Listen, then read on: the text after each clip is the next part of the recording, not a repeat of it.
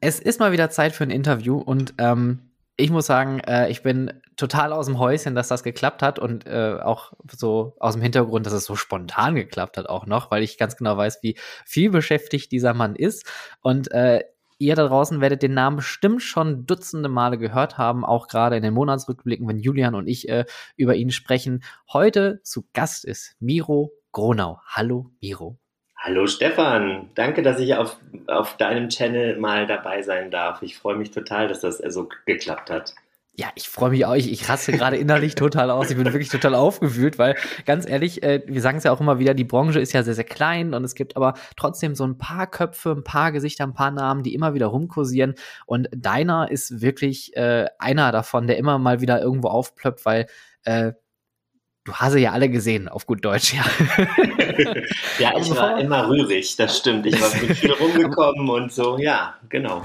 Aber bevor wir auf deine Bio zurückkommen, möchte ich äh, vielleicht kurz noch eine Story äh, äh eingangs erzählen, und zwar wie ja, wir uns los. das allererste Mal gesehen haben. Oh, das da kann weiß ich mich gar nicht mehr. Traurigerweise. okay, dann leg los. Ich weiß auch wie sehr, sehr gut, wie das war. Und zwar war das im Rahmen einer Webseite, die ein paar Freunde und ich damals hatten. Und zwar war das der Madhouse Guide. Eine Fanseite über Mad. Warst du dabei? Da war ich dabei. Ich erinnere mich an die Seite. Ja, da war, da waren äh, Christoph Schirk, äh, David Jungmann, der mittlerweile auch in der Branche ja unterwegs ist, mhm. äh, um meine Wenigkeit. Und das war, ich weiß nicht, 2002, 2003 und wir standen da als junge Teens. Das war meine erste Backstage-Führung in einem Freizeitpark und äh, Christoph hat das ja. mit dir irgendwie gedeichselt Stimmt. und, und äh, wollten uns, glaube ich, Fluch der Cassandra Backstage angucken und ich stand da mit meinem, ich hatte, glaube ich, einen Warner Brothers Movie World Pin an und dein erster Satz war, also mit dem Pin kommst du hier nicht weiter, bevor du Hallo gesagt hattest. Das war unser allererstes Zusammentreffen. Das fällt mir jetzt tatsächlich wieder ein, weil es ist, ist ich darf es ja offen sagen, es gibt ja selten Leute, die sich jetzt derart für ein Madhouse interessieren. ich glaube, ihr wart wirklich die einzige Führung, die ich da gemacht oh hatte. Gott.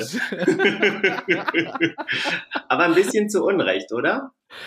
Ich, also nach wie vor immer noch eine Top-Attraktionsart mhm. und Flug der Cassandra macht auch Spaß und äh, generell dieser, dieser Ride-Typ ist toll. Dass es nicht mehr davon gibt, finde ich immer wieder erstaunlich. Ist echt ein bisschen vorbei, das Thema, ne? Schade eigentlich. Bis, bisschen, ja. bisschen schon. Ist so quasi der Trampolinparks unter den Fahrgeschäften, ja. Also, ist bei Trampolinparks auch schon vorbei wieder?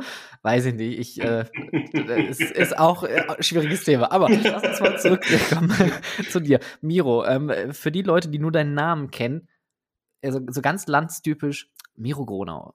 Wie darf ich mir diese Person vorstellen? Wer bist du? Was hast du so gemacht? Und wo bist du schon überall rumgetingelt? Oh Gott, ähm, wie viel Zeit haben wir? Also, ich bin ja fast schon die alte Generation. Ich merke das jetzt immer, dass, dass wenn ich bei neuen Fan-Treffen mal Leute treffe, dass sich mich ganz viele nicht mehr kennen. Und das ist ja auch völlig legitim. Also meine Hochzeit des Fanseins, muss ich sagen, begann sogar noch bevor es Internet gab. ja, so alt bin ich. Also ich bin jetzt 44 und habe ähm, damals Fremdsprachenkorrespondent äh, Ausbildung gemacht und später noch BWL studiert, ähm, weil ich immer in dieses Segment wollte und ursprünglich ehrlich gesagt einen zu schlechten Schnitt hatte für Tourismusstudium. da habe ich gesagt, was mache ich? Und dann studiere ich einfach BWL, das geht immer ähm, und habe dann eigentlich ganz früh schon Praktikum äh, mäßig gesagt, äh, ich, ich bilde mich in dem Segment vor. Und mein erstes Praktikum war dann tatsächlich 1996 im Europapark im Hotel El Andalus an der Rezeption. Ah. Ähm, da hat es begonnen und meine Eltern haben so ein bisschen insgeheim gehofft, jetzt kommt er zurück und merkt, dass das alles gar nicht so spaßig ist wie als Gast. Und es war genau das Gegenteil. Ich war total begeistert und war direkt im Herbst wieder da in den Ferien. Und so hat es ähm, damals auch meine Connection zum Europapark begonnen, wo mich vielleicht die meisten auch heute noch kennen.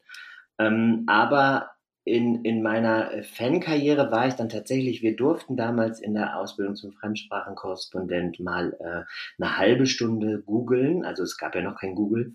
Was war das eigentlich? Lycos oder so? Ich weiß nicht. Auf jeden Fall. Äh, oh, kann ich mich auch noch Like, Ich meine, auf jeden Fall, was, was googelt Miro natürlich? Äh, Rollercoaster und Achterbahn. Und damals fand ich den ECC, den European Coaster Club. Und war dann sogar, ich weiß noch, meine Mutter hat gesagt, schick das Geld hin. Man sollte das also in einem Umschlag hinschicken. Du wirst es nie wiedersehen. Aber nein, es hat geklappt. Und ich war auch lange tatsächlich Deutschland-Repräsentant für den ECC gewesen. Und natürlich dann noch einer der ersten im FKF damals. Mhm. Ähm, ähm, ich glaube, ich war Nummer 24 oder irgend sowas. Also wirklich früh dabei. Und äh, wie das dann mit, mit On-Ride und so äh, losging, da war ich tatsächlich dann schon nicht mehr im Peak meines, meines äh, Nerdseins, sondern habe immer mehr schon auch beruflich damit zu tun gehabt, was sich nicht ausschließt, wohlgemerkt. Aber äh, dann, wo habe ich eigentlich angefangen zu arbeiten? Ach, im Heidepark. Ich habe im Heidepark angefangen zu arbeiten, im Marketing zwei Jahre, habe Messen gemacht in Polen und so. Das war ja auch alles mit Osterweiterung riesig spannend. Noch zu Thiemann-Zeiten tatsächlich. Also noch zu ganz anderen Zeiten. Wer es nicht weiß, früher war das ein privat betriebener Park von der Familie Thiemann, die auch Schaustellerhintergrund hatten. Und dann wurde es ja von Merlin übernommen. Ähm, das habe ich noch in den Ansätzen mitbekommen. Also das, meine Zeit war da wirklich von 97 bis 99, meine ich. Oder? Ja, 97 bis 99. Dann habe ich mich entschlossen zu studieren im Studium, um schnell zu machen. Immer noch weiter Praktikum in den Segmenten gemacht. Während alle meine BWL-Kollegen irgendwelche Börsengänge analysiert haben, habe ich den Bau einer kleinen Geisterbahn im Fort Fun begleitet. Das Mystery Warehouse war damals mein Projekt mit allen, mit Tonaufnahmen, mit dem Reuse von diesem älteren Fahrsystem, was tatsächlich ähm, auf dem Hof lag, ähm, weil damals waren die Besitzer vom Ford Fun auch äh, äh ja über die Mondialgruppe quasi auch Händler von von Gebrauchtfahrgeschäften und so kam dann in damals war es ein Ziegenstall und eine Mitarbeiterkantine, wo wir dann die Geisterbahn durchgeführt haben. Also ich, ich du merkst, ich habe Geschichten am Start hier. Ähm, ja, mein Gott, wie ging es weiter? Also ich habe meine Diplomarbeit, äh, das war damals bisschen revolutionär, 2000 geschrieben über virtuelles Anstehen, also Warteschlangen eben durch äh, Fastpass und Co. zu ersetzen und war da total excited drüber damals, weil ich dachte, wie so viele heute auch noch denken, es wäre die Lösung des Jahrhunderts und macht alle Probleme wett. Ähm, während des, und dann habe ich das für den Europapark geschrieben, denn damals sollte Silverstar vielleicht eine Probe davon kriegen, weil es war halt einfach der neue Kram. Und dann habe ich das analysiert ähm, und äh, kam aber auch zu dem Schluss, wie alle wissen, die mich besser kennen, dass es leider nicht die Lösung ist äh, und die Probleme nur verschiebt und ähm, wie dann auch wiederum alle wissen, gerade Europapark ist ein Park, äh, der halt wahnsinnig toll auf Kapazitäten und Durchsatz setzt. Und das war dann immer mein Credo. Ähm, nach dieser Diplomarbeit bin ich dann tatsächlich als Assistent von Roland Mack begonnen im Europapark mit 24, was echt jung war, wenn ich zurückschaue. Aber es war eine tolle Zeit, weil ich in rasend schneller Zeit sehr viel lernen konnte und auch viele Leute kennengelernt habe. Und das war auch sicherlich die Zeit, wo ich die vielen Leute kennengelernt hat. Ach, im Studium war ich noch mal in Drayton Manor für eine Weile, was auch jetzt spannend ist mit den ganzen Entwicklungen. Also habe ich auch alte Bilder wieder gefunden. Naja, auf jeden Fall Europapark. Ach, auch interessant, viele wissen das nicht. Silverstar war gar nicht so gedacht mit, mit, ähm, mit äh, Mercedes in Verbindung aufgebaut zu werden, sondern es sollte tatsächlich ein anderer Themenbereich werden mit von der Expo 2000 in Hannover, dem ungarischen Pavillon. Der sollte die Station sein. Und dann gab es Verhandlungen, das ist so eine, wer es nochmal googelt, das ist wie so eine, sieht aus wie eine Holz, hölzerne Tulpe, aber riesengroß. Echt schick, da sollte die Schiene durch sein und dann ähm, sind die Verhandlungen aber schiefgelaufen, die wollten zu viel Geld, deswegen steht der auch immer noch in Hannover, auch 20 Jahre später. Und äh, dann gab es einen legendären Moment, wie immer in, im Leben. Da saß wohl der Roland Mack neben dem Mercedes-Chef damals bei irgendeinem Event und ja, gesagt, getan. Ne? Hat gesagt, ey, hör mal, hast nicht Bock, meine Mercedes. Achterbahn zu sponsern. Genau. Aber ich, du merkst, ich drifte schon wieder ab. Aber das ist ja auch so spannend, weil äh, irgendwie, das ist ja auch äh, das, was so deine Person ja auch ausmacht. Also äh, das, was ich auch, wenn wir mal irgendwie miteinander zu tun hatten, ähm, du hast so eine unglaubliche äh, Brand, äh, Bandweite an, an Geschichten, aber auch also Anekdoten, die aber auch immer zu einem, zu einem Ziel führen. Also man, man, man fühlt sich gleich so mit Wissen vollgefüttert. Ähm, das liegt aber auch wahrscheinlich daran, dass du einfach so viel erlebt hast. Also Drayton Manor, äh, ich habe jetzt gerade hier mal deine, deine, äh, deinen Lebenslauf auf LinkedIn mal aufgemacht. Oh, ja, ähm, gut. Kommt zum Beispiel gar nicht vor, ne? Aber du hast dann auch wieder plötzlich bei äh, Sea Life angefangen, in Weymouth. Ja. Im, Im quasi allerersten Sea Life der Welt, wenn man so möchte. Äh, oder in dem Vorzeige Sea Life, zumindest im, im, im Merlin-Kosmos. Äh, und dann eine krasse Geschichte, da möchte ich gerne mit dir drüber sprechen. Der Nürburgring. Ja, das stimmt. Also, also das sind ja alles, alles spannende Sachen. Total. Also Sea Life ist wirklich mit ganz viel Zufall passiert. Ich habe mich für das damals brandneue Legoland Deutschland für Marketing beworben und bin dahin gefahren äh, und dann sagen die zu mir als erstes, als ich Tür stehe, okay, Marketing wird's nicht, aber wie wär's mit Operations in Sea Life? also komplette Kurve. Und ich dachte so, hey, why not? Und wie du richtig sagst, das Weymouth Sea Life ist tatsächlich äh, das Ur-Sea Life und dort äh, werden auch immer noch, ich weiß nicht, ob es heute noch so ist, aber damals alle Fische quasi ähm, akklimatisiert. Die kommen dort in, in riesige Bereiche, wo sie quasi aus den Tropen dann erstmal an das Wasser und Co. gewöhnt werden und auch mit dem wirklichen Meerwasser in Verbindung kommen, weil Weymouth liegt direkt an der wirklich traumhaften Rosamunde-Pilcher-Küste in, in, in Südengland. Aber es war es nicht so ganz, weil ähm, ich finde Merlin eine tolle Organisation, aber es war für mich dort, weil das echte Sea Life ist schon wirklich verdammt klein und lebt hauptsächlich von dieser Kombination der Nutzung für andere Sea Lives. Ähm, trotzdem muss ich ganz ehrlich sagen, und du bist ja auch ein Merlin-Kind, also ich finde es immer toll, die Schule Merlin mitgemacht zu haben, weil ja. diese Logik und die Herangehensweise, die sind schon wirklich wieder ganz anders als ein privat geführter Park natürlich. Und ich finde es super spannend, das mitzubekommen, wie strategisch man sowas angehen kann. Aber wie, wie ist das dann für dich? Weil du hast ja dann äh, viele, ich sag mal, traditionsgeführte Sachen gemacht, also gerade Heidepark, Europapark oder zumindest Heidepark zu dem Zeitpunkt, wo mhm. du da mhm. gewesen bist, noch ja. recht traditionsgeführt.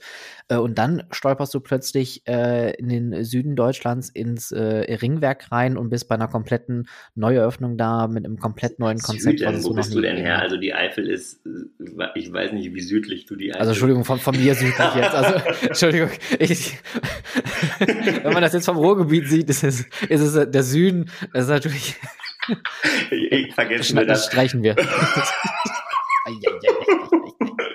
in die Südeifel. Nee, auch das stimmt. Ja, nicht mal das stimmt. in, den, in, den, in den Süden des Ruhrgebiets.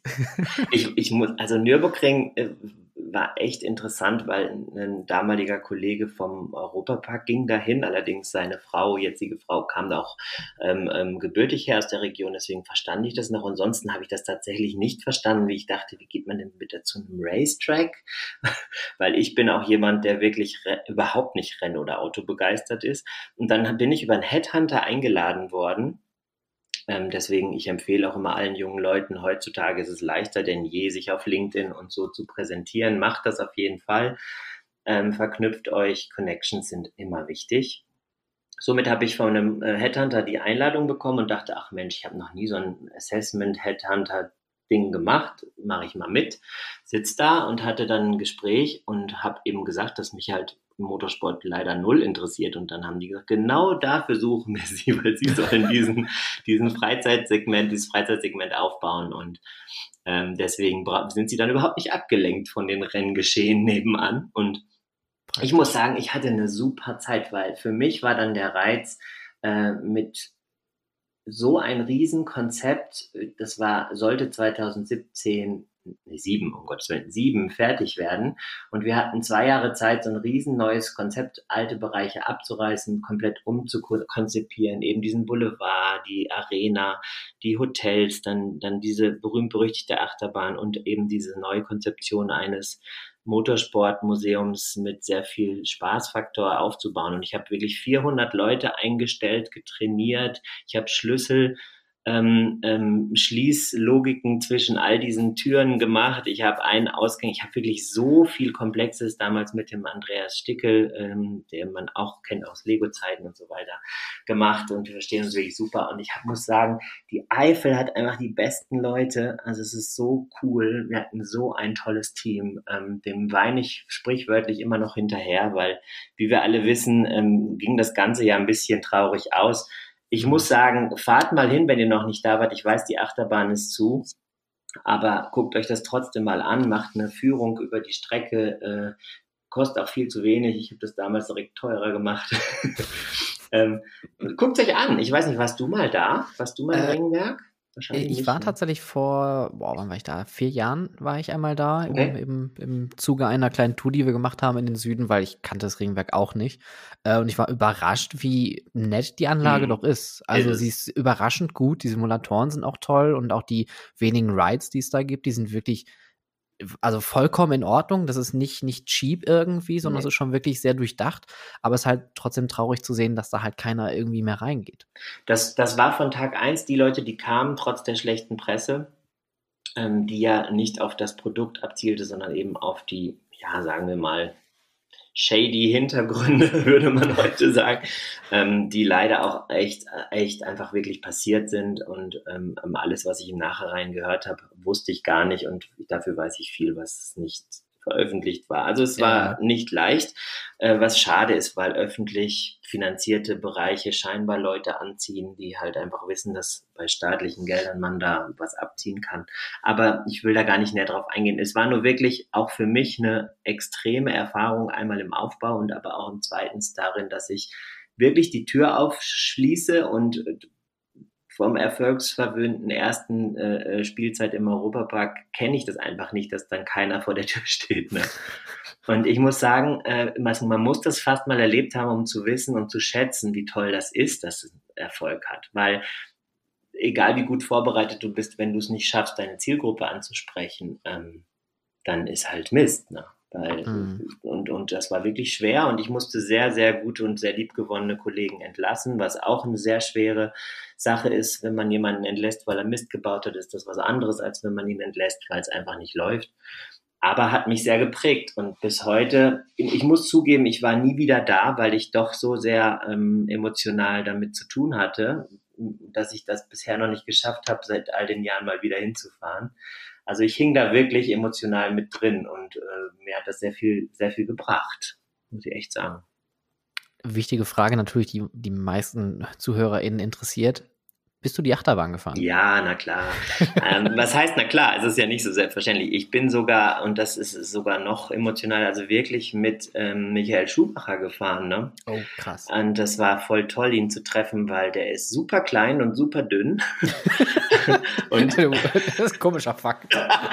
du hast recht. Aber ich stand wirklich literally auf dieser Station der Achterbahn und dachte, das, das ist doch jetzt nicht wirklich das ist er doch nicht. Aber weil, weil er ist ja so, ich sage jetzt mal sportlich, so eine, so eine Marke ähm, gewesen, muss man ja leider sagen. Nur wenn man halt die Formel 1-Wagen mal wirklich sieht, dann ist es keine Überraschung. Da passe ich noch nicht mal mit einem Bein rein. Demnach muss er natürlich der Art äh, äh, ähm, von der Statur äh, sein. Aber ich bin sie gefahren, zweimal, und dann habe ich gedacht, naja, ich kann sie ja immer noch fahren. Ähm, ja, das war es dann aber auch. Ne? Die zweimal oh. waren es dann. Und also gibt ja viele Geschichten darum. Das heißt, du bist einer der wenigen, der diesen Count tatsächlich am Ende des Tages hat. Ja, tatsächlich. Und ich finde, äh, wir Achterbahn-Fans haben ja immer gedacht, mein Gott, das ist ja das komischste Layout der Erde. Und das ist sicherlich auch so. Am Anfang wollte ich auch noch ein bisschen mehr reinbringen. Ganz ursprünglich sollte sie nicht mal diese acht hinten haben, sondern nur eine Kurve. Also die haben dann schon äh, ähm, der Andreas Stickel und ich wirklich reingequatscht. Ähm, und, und an sich muss man echt sagen, das Ding lebte davon, dass man wirklich neben dem echten Nürburgring an der echten Startlinie abgeschossen wurde. Und diese Atmosphäre zwischen den zwischen den ähm, Tribünen neben der Strecke, wo wirklich, man muss auch sagen, fast immer irgendwas stattfindet, ein Rennen oder Tests oder so. Also man sitzt da nie in der Achterbahn, hätte man nie gesessen, ohne dass neben einem irgendwas abgeht. Und mhm. das, das war die Atmosphäre und das war auch der Wow-Faktor und dieser Abschuss. Und das ist dann tatsächlich ein One-Trick-Pony, aber das war eigentlich egal bei dem Ding.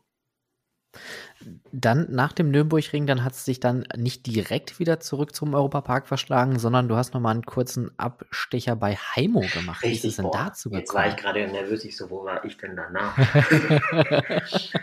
ich weiß gar nicht mehr, wie das gekommen ist, aber das war eine total coole Chance, auch mal wieder. Ähm, da ging es wieder mehr Richtung Marketing. Und äh, ich weiß wirklich nicht, wie ich an diesen Job gekommen bin. Aber ähm, da war Heimo wirklich an einer ähm, Junior-Senior, ähm, ähm, wie soll ich sagen, Entwicklungsgrenze, wo der Junior sagte, ich gehe mit dem Kreativstudio richtig nach Berlin und das fand ich irgendwie spannend. Und dann war es aber leider so, dass Heimo damals schon wackelte, was ich bis heute sehr schade finde. Es gab ja jetzt danach nochmal eine Umfirmierung in High Motion und leider sind sie ja jetzt erneut ähm, ähm, nicht mehr auf dem Markt, was ich sehr schade finde, weil riesen Traditionsunternehmen, die haben auch selber einen Märchenwald früher geführt und man weiß gar nicht, wo die überall äh, äh, ihre Figuren haben. Also selbst die frühen Anfänge von Efteling, da die, die Waterlilies und äh, die sind von Heimo, ne? Das ist total Ach, krass. Das wusste ich gar nicht. Ja, finde ich auch mega. Ähm, demnach echt schade, dass dieses Unternehmen nicht mehr gibt. Ich war in einer Zeit da, wo es viel Wandel gab, habe im Marketing noch viel hochgezogen, aber es gab da wirklich ein paar Diskrepanzen, ähm, die es dann leider nicht möglich gemacht haben. Aber auch da, ich vergesse es nie, ich sage immer, Karma gibt's tatsächlich. Wir standen da als Personal und es wurde uns offiziell mitgeteilt, dass es nicht mehr weitergeht und ohne Witz, in der Minute hat mich Roland Mack angerufen, ob ich zurück in den Europapark will. Also ah, wirklich, wirklich eine halbe Stunde später. Und da war es so, ich war eigentlich, muss man sagen, so ein bisschen Standby für den immer schon geplanten Wasserpark und habe gesagt, ich komme wieder, wenn der Wasserpark aufmacht, für den Wasserpark. Und äh, dann hieß es, dann sagte er am Telefon wirklich, okay, Wasserpark kommt erstmal immer noch nicht, aber ähm, Operations Manager, also äh, Parkleiter, Betriebsleiter des Parks ist äh, frei geworden. Und dann habe ich gedacht, ja, das klingt doch schön. Und dann war ich wieder im Europapark. Im schönen Ruscht. Im schönen Ruscht. Genau. Jetzt ist, ist man natürlich, es ist ja, glaube ich, auch wahrscheinlich ein, ein krasser Switch von Assistent der Geschäftsführung tatsächlich dann wirklich im Tagesbetrieb nochmal ganz anders irgendwie mitzuwirken. Wie war für dich der Wechsel? Mhm. Ähm, es ist so, dass eigentlich ähm, der Roland Mack sehr viel und inzwischen halt auch Michael Mack, also die Geschäftsführung dort, macht das mit den Assistenten in, als durchlaufenden Posten ganz gerne. Die haben immer für ein, zwei Jahre jemanden als Assistent, manchmal ein bisschen länger und schieben die dann gerne im Unternehmen weiter, wo sie hinpassen. Was ich sehr schlau finde, weil auch somit jeder hat ja eine andere Priorität und Sichtweise. Ich weiß, vor mir der, Geschäft, der, der Assistent der Geschäftsführung war, kam voll aus der Gastronomie und hat dann den Max immer Weinempfehlungen gegeben, wo ich dann in der Einlernphase sagte, äh, sorry, aber das kann ich halt nicht. Und da wurde mir das klar, dass das einfach schlau ist, sich immer Leuten aus ganz anderen Segmenten mal an die Seite zu holen. Und ähm, ich war dann natürlich der Nerd, der die Parks und Achterbahnen kannte. Weltweit. Das, das, das, scheint aber auch dann im Europapark so ein, äh, so ein Ding zu sein, ne? weil Jakob Wahl hatte da ja auch äh, seine Zeit gehabt. Ja, aber, aber wirklich, ich kann es nur sagen, jeder Assistent ist sehr unterschiedlich. Ne? Mhm. Also das, das ist wirklich, ich lasse es ein Konzept sein, aber es ist ein schlaues Konzept, sich einfach mit Leuten, die dann ich sage jetzt mal, natürlich ist die Lernkurve eher äh, aus einer Richtung auf mich gekommen, aber natürlich finde ich es immer schön, sich mit Leuten zu unterhalten und so scheint es dann der Familie auch zu gehen, die einfach andere Inspirationen und Sichtweisen auch reinbringen und somit dann auch irgendwie zurück inspirieren ein bisschen. Ne? Aber du, du, sprichst ja auch ähm, oft von dir, auch jetzt hier in den letzten 20 Minuten als Fan. Mhm. Ähm, wie, wie schwierig findest du das, diese Grenze zu finden zwischen Fan und Professional, dass man nicht auf der einen Seite sagt, oh mein Gott, der steht direkt bei mir vor der Tür und oh mein Gott, ich darf mit ihm reden und auf der anderen Seite muss man aber Entscheidungen treffen, muss man aber auch mit Kunden arbeiten. Ja, wie geht's dir denn? Du bist doch in, gleich, in den gleichen Schuhen. ich meine, wir haben ja gerade deine Fan, du hast jetzt noch nie einen, einen Madhouse im Operations-Kader äh, gehabt, aber, aber, aber äh, ist eine schöne Frage. Äh, wie, wie, wie, wie ging es dir damit, den Wechsel zu machen? Naja, also, also für mich der erste Tag ja, als ich das, mein, meinen ersten Tag in der Warner Brothers Movie World hatte, wo übrigens wir, glaube ich, auch den äh, nächsten Punkt haben, der uns ein bisschen verbindet, weil die Zeit gab es bei dir ja auch noch, fällt mir gerade spontan ein. Ja, aus, in äh, Australien äh, war ich kurz. Genau, da, ja. da kommen wir gleich zu okay, sprechen. Okay. Äh, aber mein, mein erster Tag in der Warner Brothers Movie World war wirklich so, oh mein Gott, ich bin in, ich bin wirklich hier und ich habe die Klamotten an und ich habe diese Ansteckkrawatte, die mir andauernd abfällt und ich bin so nervös und was passiert hier eigentlich? Also es war wirklich der aufregendste Tag in meinem Leben und wenn man natürlich das erste Mal dann so ein bisschen auch die Backstage-Bereiche sieht, denkt man sich so, ja, okay, ähm, also ist doch nicht so die Zauberwelt, die ich mir vorstelle, aber trotzdem ist man irgendwie, also zumindest ich, war total gefangen und war auch total begeistert, ähm, fand es aber immer schwierig, nicht gleich total auszurasten, sondern aber auch irgendwie so vom Schirm zu haben, okay, aber die Euphorie, die ich habe, kann ich ja irgendwie meinen Job übertragen und den, ja. den BesucherInnen irgendwie mitgeben, meine Begeisterung. Und das ist ja das, was dann am Ende des Tages das ausmacht. Aber anfangs war das wirklich sehr, sehr schwierig für mich. Also ich, ich habe auch jede Mittagspause genutzt, um selber Achterbahn zu fahren und so und fand das halt auch mega, dass ich natürlich da war. Aber ich glaube, ich habe recht früh gecheckt, vielleicht auch durch die Praktika, okay, ähm, es ist ja, es ist, ich erkläre es immer ganz gerne wie ein Theater, also wo hinten viel gemacht werden muss, damit diese Show in, in kurzer Zeit, beim Theater insbesondere, nach vorne total entspannt und gut aussieht und wie viel Rehearsal und wie viel Probe das braucht. Und das ist beim Freizeitpark nicht viel anders. Also der Aufwand, dass es nach vorne einfach aussieht, ähm, ähm, ist, ist groß. Und, und es war auch so, dass ganz viele Leute, weil ich natürlich auch immer mir viel Zeit genommen habe, gerne für Gäste und so immer dachte, ich wäre ihr bester Freund und habe dann aber natürlich auch wie soll man das sagen, charmant gesagt, natürlich bin ich nett zu dir, weil auch mein Job, was nicht heißt, dass ich mich dafür sehr verstellen musste, aber es gibt schon Leute, die sich natürlich da in dieser Welt dann ähm, absolut fallen lassen und das ist ja auch gut so. Mir ging es eigentlich so, dass es mir sogar gelang, bis auf wenige Momente in meinem Leben im eigenen Produkt, sage ich mal, Spaß zu haben. Also wenn ich mit ein paar Freunden dann in den Europapark ging, dann war das auch so, dass ich Spaß hatte, weil in seinem Alltag sitzt man ja nicht in der Wildwasserbahn und wird klatschnass und so und wird isst ein Eis und so, sondern man sieht es natürlich ein bisschen anders. Es fällt einem natürlich schon auch schwer, dann irgendwie was zu ignorieren, wenn mal eine Lampe kaputt ist oder so, und zu denken, oh, jetzt habe ich es halt gesehen.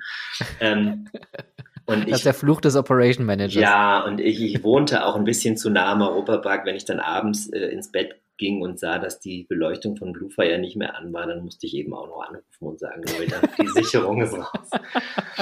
Aber das ist auch das. Das ist auch das. Äh, viele fragen mich ja mal, warum habe ich diesen Job dann aufgegeben? Das war mein Job. Das kann man nicht anders sagen. Also das war der Job, den ich immer wollte. Dafür habe ich Französisch gelernt. Aller Widrigkeiten zum Trotz, weil ich immer diesen Job im Europapark haben wollte und den hatte ich. Und das denke ich, haben viele gemerkt, mir angemerkt, dass das mhm. halt mein Job war. Und ich glaube, deswegen hatte ich da äh, so viele Leute, die mich da auch für erkannt haben. Abgesehen von den cheesy äh, RTL 2 Serien, in denen ich auch noch mitspielen durfte. Gut, das bleibt dann halt nicht aus, dass man dann auch mal solche Auftritte hat, ne? Das kennst du ja, ne? Fernsehdinger. Ähm, ich habe das tatsächlich damals aufgegeben und bin dann ein bisschen stolz sogar fast drauf auf mich, weil ich gemerkt habe, es tut mir nicht gut, weil ich bin so jemand, ich mische mich in alles. Ne? Ich mache dann nicht nur Operations, ich, ich, ich mache neue Konzepte, ich, ich, ich gestalte die Themenbereiche mit, ich, ich rede mit Gastronomie, mit, mit, mit Shopping, mit, mit Marketing, mit allen möglichen Leuten und, und mische mich überall ein. Und das war gern gesehen. Ich habe auch äh, Halloween Horror Nights an sich gestartet im Europapark und die Familie mag davon überzeugt, dass so ein extra Gruselkonzept äh, funktionieren kann. Ähm, und, und habe dann da Vollgas gegeben. Und, und das war mein, mein Spaß, aber auch das, wie es einfach nicht geht. Man kann nicht 300 Prozent geben. Und ich habe gemerkt, ich kann nicht weniger eigentlich haben sie mir schöne Möglichkeiten gegeben, es zu reduzieren. Ich konnte es nicht. Ich habe immer gesagt, ich kann nur den Bonbonladen kleiner machen, in dem ich mich befinde. Ich kann nicht weniger Bonbons nehmen. Das, deswegen musste ich da weg für meine insgesamt Gesundheit. Aber weil es so ein netter Abschied war, bin ich auch immer noch gerne dort, habe auch eine zehnjährige äh, Jahreskarte geschenkt bekommen als Abschied. Ach, schön. Ich finde das einfach sehr, sehr nett und bin immer noch gern da. Be bevor wir zu deiner Auszeit äh, zu sprechen kommen, ähm, vielleicht noch die, der, der kurze ähm, Wurf nach Australien. Du hast ja, ja eine kurze Zeit auch äh, in der Warner Brothers Movie World in Australien an der Gold Coast gearbeitet. Ja. Äh, quasi die Ur-Movie World, wenn man so möchte. Richtig. die Movie World, die vor unserer Movie World entstanden ist, und, und da kannst du wahrscheinlich noch mehr drüber erzählen, denn vieles unserer Movie World ist ja aus Australien sogar gebaut und importiert worden. Paradoxerweise, weil in Australien keine Hersteller von Fahrgeschäften und sowas sind, haben sie sehr viel selber entworfen und entwickelt und, und um dann ein paar Jahre später in das durchaus strukturstarke Deutschland mit Fahrgeschäften alles von dort zu importieren. Aber egal. Damals, man muss auch sagen, warst du eigentlich jemals dort, Stefan? Leider nein. Nee. Es ist, es ist so mega, ne? wenn du da reinläufst und einfach so viel gleich ist und dann einfach doch unterschiedlich. Ich finde es ein bisschen schade, dass sie die Main Street überdacht haben. Es macht sehr viel Sinn, aber der Charme war schöner mit den großen Bäumen früher. Und es was, also ich habe da ein Praktikum gemacht. Es war von vornherein auf drei Monate begrenzt und zwar ein Monat in jedem Park. Es ist eine Parkkette. Dazu gehört auch das SeaWorld, das allerdings nicht das Official SeaWorld ist wie in Orlando. Und es gehört ein Wet n Wild Park, der auch nicht der Official Wet n Wild Kette angehört, aber das wird zu ausführlich. Und somit hatte ich einen Wasserpark, einen Meerestierepark und eben Movie World. Und ähm, das war wirklich so cool. Ne? Und ich habe in, in Movie World eines meiner äh, ersten Tage hatte ich Parade Shift und dann dachte ich, okay, die Parade, mein Gott, ich kannte sie ja aus Bottrop. Ich meine, was muss man hier groß machen? Und dann haben sie gesagt, ich muss nur neben den Bäumen stehen, dass keiner hochklettert. Und ich dachte, die wollen mich verarschen. Und es ging wirklich direkt die Parademusik an und alle Leute kletterten auf die Bäume, um von oben mehr zu sehen. Und da habe ich halt mir gedacht, was ist denn hier los? Aber ich muss sagen, ich hatte ein Tränchen im, im Auge, denn es war exakt die gleiche Parade wie in Bottrop und die oh, Leute schön. sind aber voll ausgeflippt, ne? so wie bei einer Disney-Parade. Also sie haben wirklich komplett äh, äh, mitgemacht und sich super gefreut, dass sie Batman treffen und so, wo wir in Deutschland einfach immer, immer diese kleine Distanz haben, dass man sagt, naja, irgendwie ist es ja doch in Anführungsstrichen nur ein Student im Kostüm. Und das, das, da sind wir Deutschen einfach so schlimm rational. Die Movie World in Australien ist viel kleiner viel kleiner als in Bottrop, kostet viel mehr und die Leute sind alle so selig glücklich und finden es mega geil. Und ich habe immer gedacht, mein Gott, wäre das einmal nur ein Tag so in Deutschland gewesen. Ja. Das war, ist einfach mal wieder und auch ein schönes Thema Kulturunterschied. Ne? Total, total. Ich, ich bin auch immer total äh, schockiert, wenn ich die äh, Fotos sehe oder auch irgendwelche auf Instagram oder wo auch immer, irgendwelche Bewegtbilder und du siehst, wie die Leute da bei den Paraden richtig Voll. ausrasten und mitgehen und auch die Performer alle so am Dancen und ja, yeah, das ist immer die geile Stimmung. Aber ich glaube, das ist auch so ein bisschen, der Australier ist deutlich lockerer als der Mitteleuropäer. Total. Also ich muss sagen, ich habe Australien von den Menschen wirklich sehr geliebt, weil sie sind so locker und spaßig wie die Amerikaner, aber so super europäisch, dadurch halt da die Connection mit England ist und sie wissen voll, was in Europa abgeht und in Deutschland und so. Und das hat mich sehr überrascht. Das ist eine tolle Mischung. Toll.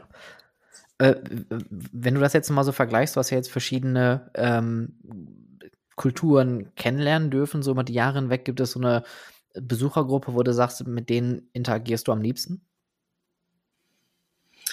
Boah, schwierig. Also ich muss sagen, äh, ähnlich wie du vorhin mal sagtest, als du dann endlich selber dort warst und dass du deine Begeisterung und Energie mit auf die Leute äh, überschwappen lassen konntest und kannst, das ist auch das, glaube ich, was einfach ein Parkmitarbeiter gut macht und auch den Spaß bringt. Und bei mir war es immer so, auch als ich morgens zum Europapark fuhr und rechts und links in mir in den, in, neben mir in den Autos schon die ersten Gäste fuhren mit den Kindern, die die Hälse streckten, weil sie jetzt endlich da waren. Da kam jedes Mal, auch nach achteinhalb Jahren, bei mir dieses Gefühl, ich weiß noch, wie ich auf diesen Tag hingefiebert habe. Ne? Und ich, du weißt, dass alle in diesem Auto gerade das echt völlig abfeiern, heute hier zu sein. Und ähm, das ist das, wo ich immer dachte, Mensch, deswegen gebe ich hier und wir alle Vollgas, weil das ist nur dieser eine Tag. Und ich habe immer gesagt, die Attraktion muss heute noch laufen, wenn sie möglich ist, noch zu laufen, weil immer alle so denken, na ja, aber morgen läuft sie wieder. Nein, die Leute sind heute da, ne? die sind nur heute da und vielleicht sind sie nie wieder in ihrem Leben hier. Also das ist, man muss immer, darf nicht vergessen, das ist einfach der Moment. Ne? Und ja. das ist, und das macht total Spaß, ehrlich gesagt. Also, absolut. So aus, aus, aus deinen, deinen operativen Jahren, die du so hattest, was war für dich so der absurdeste Moment, wo du denkst, that's not happening right now? Boah, also ich glaube, da, da gibt es zu viele. Zu, da gibt es Hunderte. Also wo man einfach, ich weiß gar nicht, wie viele WTF-Momente ich mit Gästen alleine hatte, wo man einfach denkt, das kann doch jetzt hier gerade nicht passieren. Ne? Ich habe sogar, ich war eigentlich immer der, der beliebteste, sage ich mal, Lagerfeuergast, äh, weil ich immer die geilsten Gästegeschichten hatte, weil ich natürlich derjenige war als Parkleiter, der wenn äh, alle Dämme brachen mit im Gästeservice und an der Attraktion und äh, einfach der, der Gast in der Beschwerdephase nur noch den Manager sprechen wollte, dann war ich halt da. Ne? Also wirklich letzte Instanz und immer wenn alle Karren im Dreck waren und da, das ist dann schon, also da, da lernst du schon wahnsinnig was. Ne?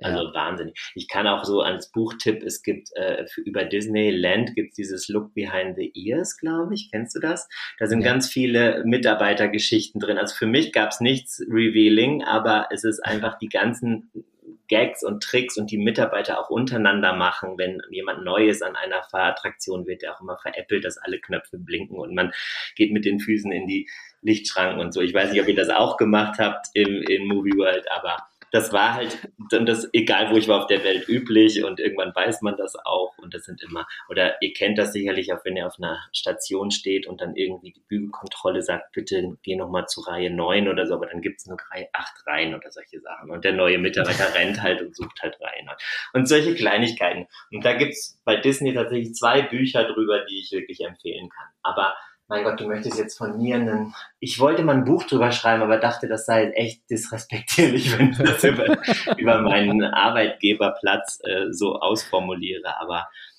äh, Gott. Gibt es irgendwie eine Situation, die dir wirklich bis heute nach, vielleicht noch so irgendwie nachhalt, wo du denkst so, mein Gott, das ist, da waren keine Kameras und es ist trotzdem passiert. Na, ich muss sagen, so in dem Punkt, was mich wahnsinnig beeindruckt hat im Moment, war, wo wirklich, ähm, ähm, wo ich so ein bisschen mal so wirklich reell gerafft habe, was auch meine Aufgabe als Parkleiter, als operativer Leiter ist. Da stand ich auf dem Dach ähm, ähm der, ich, wie heißt die inzwischen eigentlich? Ich sag's immer noch, Gazprom Halle vom Bluefire. Da ist so eine Wiese auf dem Dach, die ist begrünt und da stand ich oben, weil dann war an dem Jubiläumstag im Sommer, gab es immer eine lange Nacht mit Feuerwerk und dann hatte ich halt ein ein Funkgerät mit, mit sechs Stationen an absperrbaren ähm, äh, Polizeibereichen für einfach äh, die, den Crowd Control, also einfach das Aufpassen, mhm. dass kein Bereich zu voll wird und, und wo du einfach so realisierst, Moment, der Park ist wirklich rappelvoll. Ähm, ähm, ähm, hier sind einfach alle Bahnen noch auf dem absoluten Betriebsanschlag und jetzt kommt noch gleich das Feuerwerk und du sperrst hier die Bereiche ab, wo du vorher natürlich alles durchgesprochen hast über Security, über Evakuierung, über Feuer, über alles und alles hörte nur auf meinen Start und Absperren und jetzt das Feuerwerk los, ey, da, hab, da krieg ich jetzt immer noch Gänsehaut, weil du dann plötzlich rast, Mist, ich bin wirklich gerade wirklich hier der Macher, ne? Und, ja. Und ich habe da so einen Puls durchgängig gehabt, bis dieses Feuerwerk, man, man, man macht sich als Parkgast ja zu Recht keine Gedanken. Aber wenn einfach sich 50.000 Leute nach einem Feuerwerk in Bewegung setzen, was das bedeutet, mhm. dass es funktioniert, oder wenn ein Gewitter naht oder so, habe ich halt gesagt, okay, wir machen die Bereiche zu, wir Gastro angerufen, wir machen die Schirme zu. Also klingt alles banal, aber es muss jemand quasi ja ansagen, jetzt machen wir zu, weil wenn der Blitz einschlägt, bin ich in der vollen Verantwortung, dass die Leute da oben stehen bleiben, evakuiert werden müssen oder Schlimmeres, ist schon, wo man mal so realisiert, mein Gott, ich bin hier irgendwie ah, Ende 20, Anfang 30, nicht schlecht, ne? Und ich habe jetzt hier die Verantwortung. Ich bin jetzt hier King of Kotlet. Wirklich? Ich hoffe, denen das alles bewusst, dass ich das jetzt mache. Wirklich. das ist wirklich so.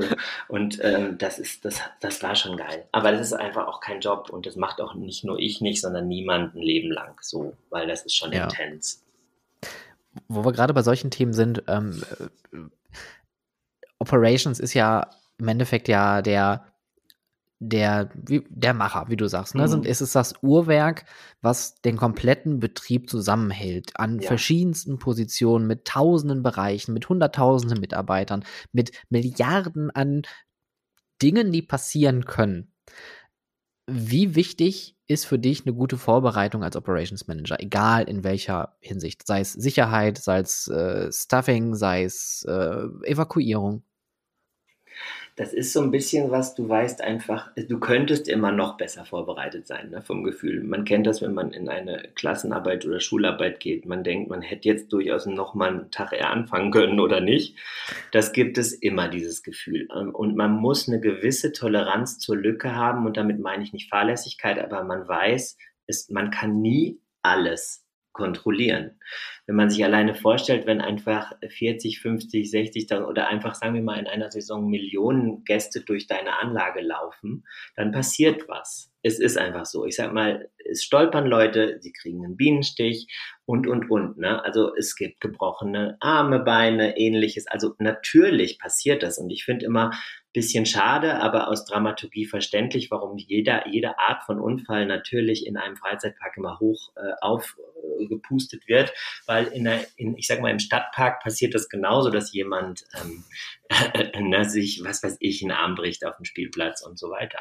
Ähm, es ist halt nur diese heile Welt, die alle auch so verstehen wollen und oftmals leider auch ein bisschen leichtsinnig macht. Also das ist, weil die Gäste so ein bisschen vergessen, dass sie ja da immer noch in der normalen Welt unterwegs sind. Aber mhm. andererseits tun wir ja alles dafür, dass es so, dass es sie da so wirken lässt. Aber es ist wichtig, sich vorzubereiten und es ist auch äh, wichtig, Leute zu schulen. Und du hast ja eigentlich auf deinen Podcasts auch viele schöne Sachen mit Onboarding und so weiter. Und das wird immer mehr auch wahrgenommen, dass das wichtig ist. Und es ist immer ein Zusammenspiel mit vielen Menschen, die wirklich äh, äh, Ahnung haben. Und da ist man als Operations Manager am Schluss natürlich verantwortlich, aber man lernt von all diesen Fachleuten. Das heißt, man muss ähm, sich gute Leute holen und die respektieren und die verstehen, was für die wichtig ist und denen wiederum verständlich machen, warum man die Ziele hat, die man jetzt hat. Und ich muss sagen, das hat immer super geklappt. Also, aber das ist auch eine, ein bisschen eine persönliche Art, dass man versteht, was alle wollen. Also mhm. das war auch bei mir zum Beispiel dieses auch ein Classic Design und Operation. Ne? Also es wird oft schön gemacht, funktioniert aber nicht. Und dann, oder es, es ist funktional und es sieht dann nicht gut aus. Und diese Mitte zu finden, klingt einfach, ist es aber gar nicht, weil es treffen auch sehr Menschen mit sehr unterschiedlichen Sichtweisen aufeinander und die zusammenzubringen, ich glaube, da kann jeder Freizeitpark äh, eine Geschichte von erzählen, weil das ist richtig schwierig und auch das habe ich, denke ich, gut gelöst, ohne dass das jetzt so selbstverherrlichen klingt, aber das wirklich verständlich zu machen, also mit den Designern mal hinzugehen und zu sagen, okay, schön, dass hier ein Teppich liegt am Eingang äh, dieser Attraktion, aber jeder läuft von mit nassen Schuhen da rein, also sieht der halt sofort schlecht aus und ich kann hier leider aber auch gar nicht staubsaugen, weil es keine Steckdose oder ein Kabuff für einen, für einen Staubsauger gibt und das ist einfach, dann checkt auch ein Designer, okay, gut, ich muss leider auch auf weltliche Dinge achten, wenn ich diese hübschen Hütte baue.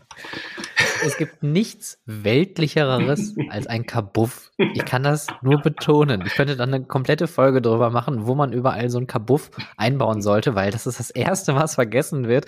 Und dann steht irgendwie an der Achterbahn plötzlich hinterm Operationspult ähm, ein Staubsauger und äh, Besen, ein Wasserhahn, wo man sich denkt, warum ist jetzt hier ein Wasserhahn installiert worden? Ja, wir haben halt keinen Kabuff, also hier hatten wir jetzt noch Platz gehabt. Und dann kommt der erste Manager und sagt, wie sieht's hier aus? Das muss alles da weg.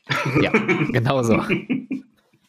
Jetzt hast du deine operative Erfahrung ähm, hinter dich gebracht, wie du schon gerade sagtest, du brauchtest ein bisschen Abstand und das ist auch halt ein Job, den kann man nicht auf Dauer machen, weil es auch die Belastung irgendwie äh, natürlich, die, die verändert einen, dann hast du ein bisschen Auszeit genommen und hast dann aber trotzdem irgendwie den Weg wieder in die Branche gefunden, aber diesmal ja. von einer ganz anderen Perspektive. Du hast nämlich dann bei der Leisure Expert Group angefangen.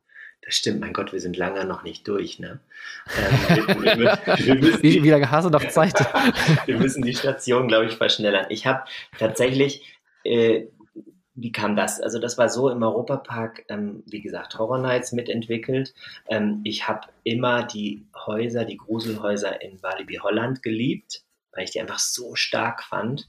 Äh, was macht man? Natürlich fragt man die Kollegen Walibi Holland, hey, wie habt ihr das gemacht? Und, und, und. Und dann war das so, dass die damalige Geschäftsführerin mit einem Team, die dieses Event gestartet hatte, sich damit mit diesem Thema auch selbstständig machte. Und ähm, das war dann die ähm, ähm, damals noch ähm, Jora Entertainment gemeinsam mit Jora Vision. Äh, das wird oft verwechselt. Jora Vision gibt es immer noch.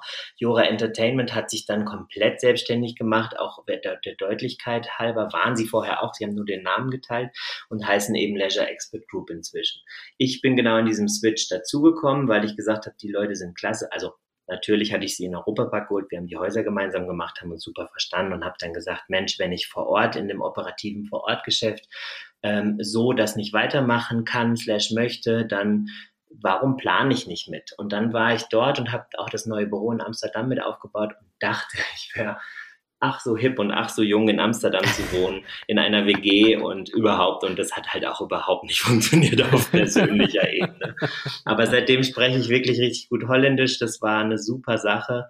Ähm, hat richtig Spaß gemacht, muss ich sagen. Aber ich kam einfach auf, auf sag mal, privater Ebene damit nicht klar, mit Holland zu pendeln und Amsterdam und so. Und mhm. deswegen habe ich gesagt, nee, so geht's auch nicht weiter. Aber wir haben schöne Projekte zusammen gemacht wieder wieder viel gelernt. Ich habe das äh, This is Holland war operativ komplett meins. Also da schön. Das tolle ist Attraktion. Tolle Attraktion. Sehr sehr gerne. Ja. Ähm, es ist in in ähm, direkt über die Ei, also über den Fluss hinter, hinter der äh, Hauptstation äh, von der Hauptbahnstation, Hauptbahnhof ist das deutsche Wort.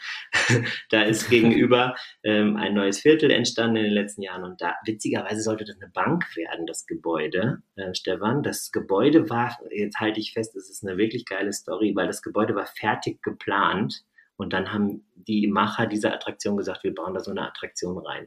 Und dann wurde das von der Stabilität geprüft, ob oben dieses Fahrsystem überhaupt reinpasst. Aber meine Aufgabe war, wir hatten nur einen Lift und eine Treppe und das war nicht änderbar. und also alles, das Gebäude war Bestand und wir haben das dann da reingefuckelt und das war echt eine Challenge. Also es bestand im geplanten, noch nicht im gebauten und deswegen ist das so schwer zu glauben, dass das eigentlich nicht so geplant war. Aber es ist eine tolle, tolle, also es ist so eine, so eine ähm, Flyover-Attraktion, also so ein, so ein Flying Theater, wie es auf Deutsch heutzutage heißt. Und es ist wirklich extrem cool, also gefilmt ja. worden, alles echt gefilmt mit dem Heli und wirklich super getimed mit den Pferden und Kutschen und Fahrradfahrern, alle mit Funk und so. Also war ein Riesenaufwand. Ich finde dies, diesen Film wirklich sehr gut, muss ich sagen. Kann ich, kann ich auch nur empfehlen. Und ich möchte auch an der Stelle auch nochmal ein äh, riesengroßes Shoutout geben an äh, John und Paul von, ja. äh, von Walibi. Das sind so extremst kreative Leute und ich kann das nur unterstützen. Die Mazes, die Walibi macht, sind auch in meinen Augen die, die, letzten paar Jahre immer noch ein bisschen, haben die ein bisschen nachgelassen, aber das, was die da raushauen, Haunted Holidays, äh, mhm. Jefferson Manor, mhm. das sind top Attraktion, wirklich. Top, top. Ich freue mich, es gibt Neues, ne, dieses Jahr. Ich bin total aufgeregt. Oh, ja. Oh. Ah, ich wollte dieses Jahr nicht nach Walibi, aber Schade. jetzt muss ich mich vielleicht doch noch ein bisschen umplanen. nee, genau. Und John und Paul sind eben auch ex-Walibi langjährig und eben auch Leisure Expert Group geworden dann, ne? Und also machen wirklich, haben es auch richtig raus. Also wir haben auch in, in ähm, Chimelong in China dann äh, Mazes gemacht und äh, ich meine auch sowas wie, weiß nicht, ob, er sich, ob ihr euch erinnert, aber die Idee, die wir zusammen hatten mit im Europapark mit Takeaway, da dieses China-Restaurant, wo du Backstage läufst, ist Beste Maze, beste Maze also, in, Deutschland, wirklich wir, hammergut. Wir, die habe ich so gefeiert. Wir auch, also wir sind so ein bisschen auf die Idee gekommen, was ist so mysterious, wo es super viel Gerüchte drüber gibt und das China-Restaurant hat halt einfach so viel Potenzial und da haben wir echt sogar äh, von den Los Angeles Times bestes Maze der Welt gewonnen. Ach, krass. Und da sind wir völlig vom Hocker und also, aber es ist einfach geil und es war das erste China-Thema Maze ever, also das ist komplett crazy. Warum? Also das ist doch so mysterious. Egal, ja. wir, wir, schweifen ab, aber super. Das war, ähm, also ich bin auch immer noch wirklich ein Halloween-Nerd. Es war früher schlimmer. Ich bin ein bisschen, ich glaube, tatsächlich sagt man immer, die Zielgruppe ist so bis 24 Ultra Peak und dann nimmt es ein bisschen ab für diese Horror-Events. Ist natürlich nicht für jeden so, aber ich spüre es ein bisschen, dass es bei mir nicht mehr ganz Prio 1 ist, aber ich mache es ja. immer noch gerne. Habe auch viel. Ja. Hast du mal in so einem Haus mitgearbeitet, Stefan? Äh, ja, ich habe tatsächlich ähm, auch ein ähm, paar Mazes im äh, Moviepark damals mitgestalten dürfen, zusammen mit Mike Christian Schmidt und ein paar Leuten. Cool. Ähm, da haben wir ein paar Sachen mitgemacht und äh, da gibt es auch ein paar sehr extremst peinliche Pre-Show-Videos mit meiner Wenigkeit, wo ich dann als. als Wirklich bei welchem? Ähm, es, es, gab ähm, ja jahrelang den Terror-Train in der Gremlins-Invasion. Ja. Und da haben wir dann einmal draus gemacht die äh, Dark Gold Mine. Da haben wir einen verlassenen Kohlestollen irgendwie draus gemacht mit äh, radioaktiven Monster. Also Storyline wirklich flach ohne Ende. Aber äh, dafür haben wir dann halt eine Storyline aufgebaut. Äh, den, äh, man ist mit dem mobilen Bergstollentransporter dann nämlich hinabgefahren in diese Minen und dann haben wir alles eher nur so auf psychologischer Ebene mit äh, Soundeffekten und wirklich gezielter Musik gebaut. Und ich fand, das war ähm, ohne uns selber zu loben wollen, wirklich eine der besten Mazes, die der Park hatte, weil die einfach Atmo hatte. Nee, welche Mazes kamen dann am besten an? Es war dieser blöde Babu Twister Club, ja, den, den, wir auch mitgemacht haben. Hab ich leider den haben alle Leute gefeiert. Ich auch. Wirklich? Ja. Warum?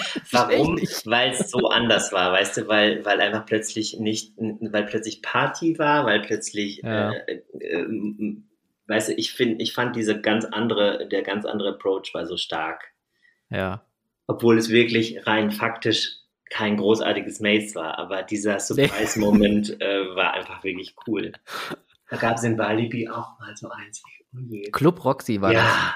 Wie die war Hammer. Wie toll war Club Roxy? Also Club Roxy war schon wirklich ein Brett. Also das war ja, ich glaube, auch die, die erste Maze dieser neuen Reihe, die sie mm. damals gemacht haben. Das war das erste richtig große Ding. Das, da, dafür haben sie auch extra dann die, äh, das äh, Stuntshow äh, Stadium ja. dann da entkernt, damit sie das da hinknallen können. Äh, und nach wie vor auch von dem Soundtrack her auch, das passte alles so gut zusammen. Und das war ja auch die Zeit, wo ähm, die Abendshows immer größer wurden ja. vor dem Riesenrad. Und jetzt, wenn ich drüber rede, kriege ich schon wieder also, Gänsehaut. Ich finde es auch genial, alle auch dieses Konzept mit der Party Queue, wo du da anstandst und einfach richtig Dancer und voll, und dann gehst du in dieses Haus und es war still, weißt du, das war so großartig. Ja. Naja, gut, wir können eine Halloween-Folge, glaube ich, machen. Gibt so viel. Ich lade dich nochmal, glaube ich, zum äh, Oktober ein, dann sprechen wir nochmal über so Halloween. Gerne, gerne. Um, ähm, du hast dann Du hast dann ähm, äh, Leisure Expert Group oh, verlassen. Das, und warte mal, das muss ich noch oh. anhängen. Ich habe übrigens in Movie ah. World Australien äh, Halloween beigebracht, weil ich war da im August Ach. und sagte, ich freue mich so auf Halloween und so, ja, machen wir nicht. Ich so, wie macht ihr nicht? Und dann habe ich gesagt, sie meinen, das ist in unserer Kultur nicht so. Ich so, bei uns war es auch nicht, lass uns Halloween machen. Und dann habe ich das als Event begonnen und habe den Park einfach zwei Tage ausverkauft. Ne? Die wussten nicht mehr, wohin mit Was? den Tickets. Und habe auch eine Grusel-Alley gemacht, äh, wirklich mit, mit mega Make-up. Gibt's auch Fotos von mir, wie ich so ein Pirat war mit so komplett zerfetztem Gesicht und so. Also ja, und seitdem gibt's Halloween in Movie World und es ist, wer hätte es gedacht, ein Riesenerfolg. Und ich habe es als Praktikant mal schnell dahin gebracht. mal eben schnell unbezahlt da eben. Ich habe ein kleines Geschenk gekriegt, aber ich betone klein. Du durftest deine Mitarbeiter-ID behalten. So klein nicht. Also, die habe ich behalten. Die durfte ich nicht behalten, aber ich habe es behalten. So, nächstes Thema. Aber das ist Wahnsinn, oder? Ich meine, das ist, glaube ich, auch das, was viele unterschätzen, äh, wenn man sagt, ja, das ist nicht in unserer Kultur oder mhm. das sind Themen, die sind für uns nicht interessant, aber denkt doch mal drüber nach. Vielleicht ist es ja für euch interessant, weil wie viele Parks mittlerweile Halloween machen, auch das Toverland feiert ja, ja sehr, sehr groß Halloween. Sehr ich habe es bis jetzt leider noch nicht erlebt, aber ich höre immer nur beste Kritiken. Ähm, das ist schon äh, ein Gamechanger. Ich finde vor allen Dingen, man muss es ja nicht Copy-Paste machen. Also ich finde immer, wenn manche sagen, ich möchte hier einfach, ich fand auch ganz ehrlich die Hansapark-Interpretation total toll mit diesen nordischen Sagen und so. Oder, oder make it your way. Also mach, mache doch irgendwas Mystisches. Du kannst sogar nur am Lagerfeuer Geschichten lesen oder so und daraus ein Happening ja. machen. Also man muss nicht die Riesenhäuser und Riesensblätter-Sachen machen. Also einfach diese, diese Zeit nutzen und zu sagen, ich meine, ganz ehrlich, im Europapark ist seit Launch von Halloween, also dem Basis Halloween 96 hat es, meine ich, angefangen, wenn ich mich nicht vertue, ähm, ist der Oktober vom schwachsten Monat zum stärksten der Saison geworden, also über August. Na, das muss man sich mal reinziehen und das kann man einfach nicht ignorieren, meines Empfindens. Und da gab es noch diese, diese äh, improvisierten Mazes äh, im Keller von Griechenland? Ja, da, jetzt sag, pass auf, was du sagst, weil das war mein Start tatsächlich. Ja, aber ich, aber ich fand das, das, das, das ist, ja, ja, das jetzt fand ich aber, also, gut.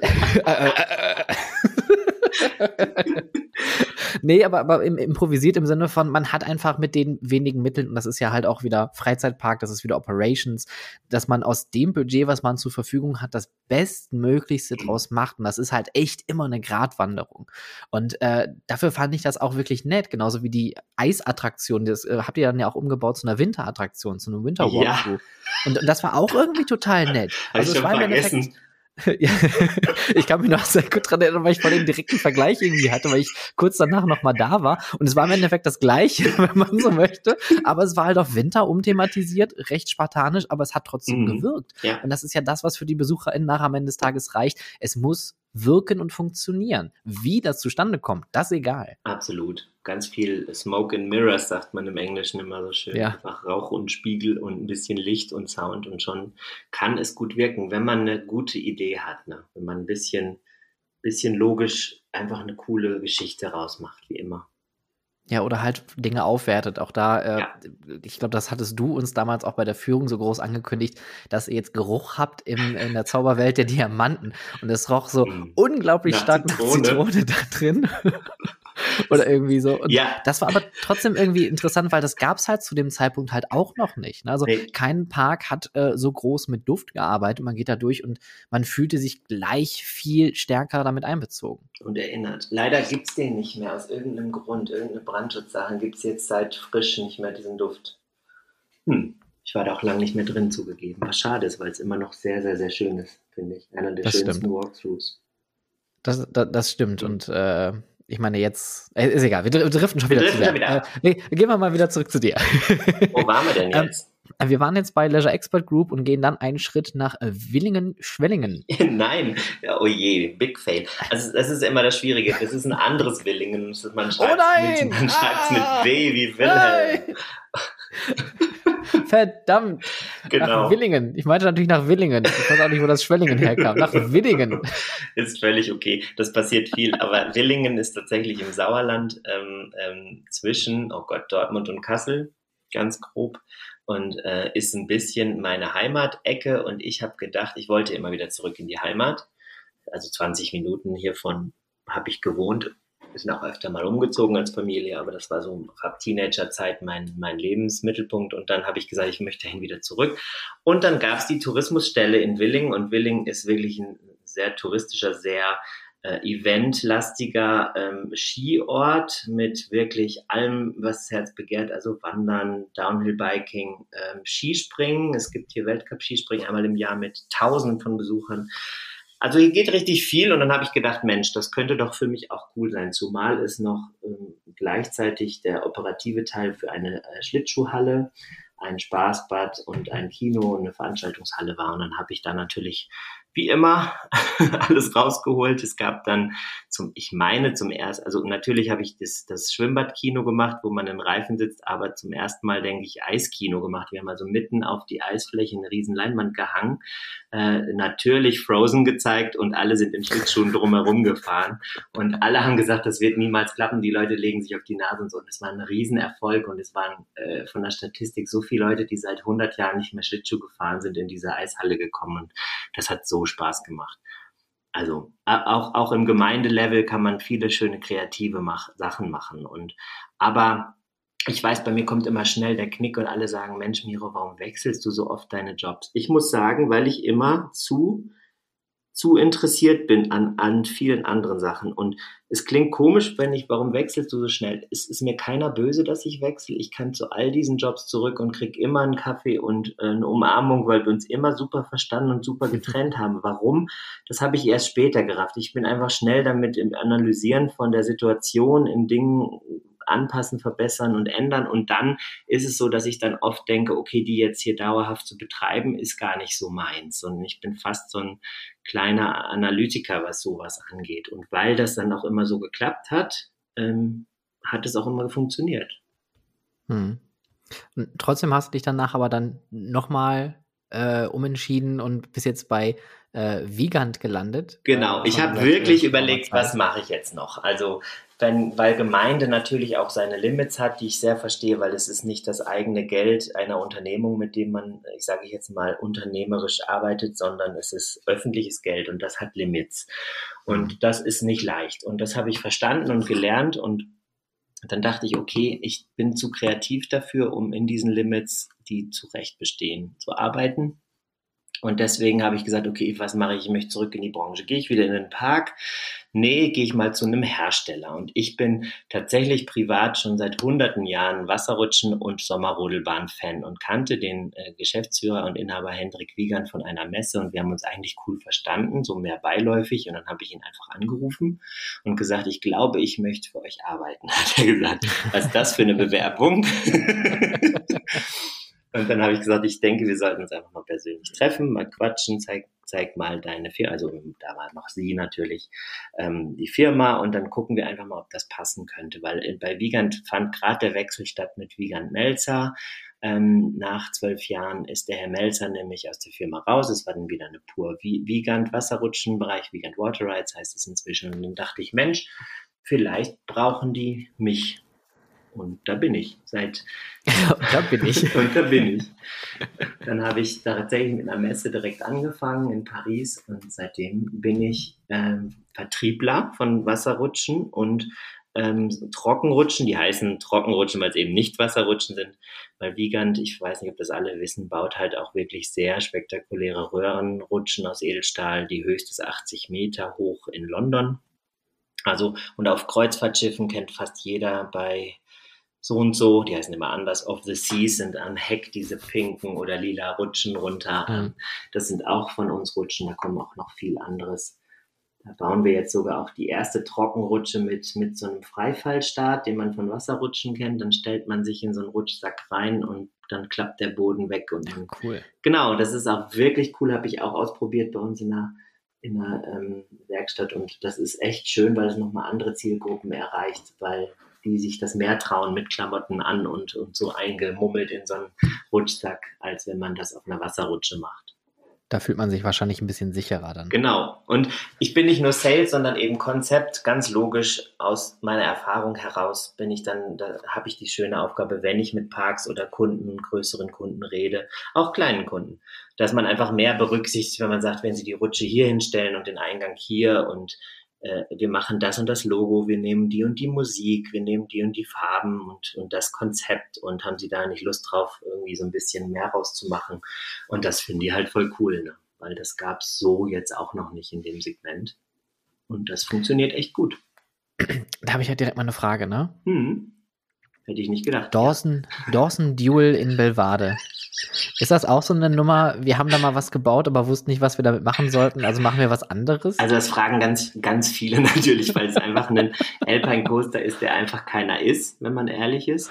Ähm, wenn man, ich, das war natürlich nicht mein Projekt, das war vor meiner Zeit, ähm, aber es war eigentlich, wenn man es betrachtet, nicht als einen, einen Alpine Coaster, der keiner ist, sondern der Park wollte einen Baumwipfelfahrt und hat gesagt, Mensch, nur hoch und runter laufen ist Mist.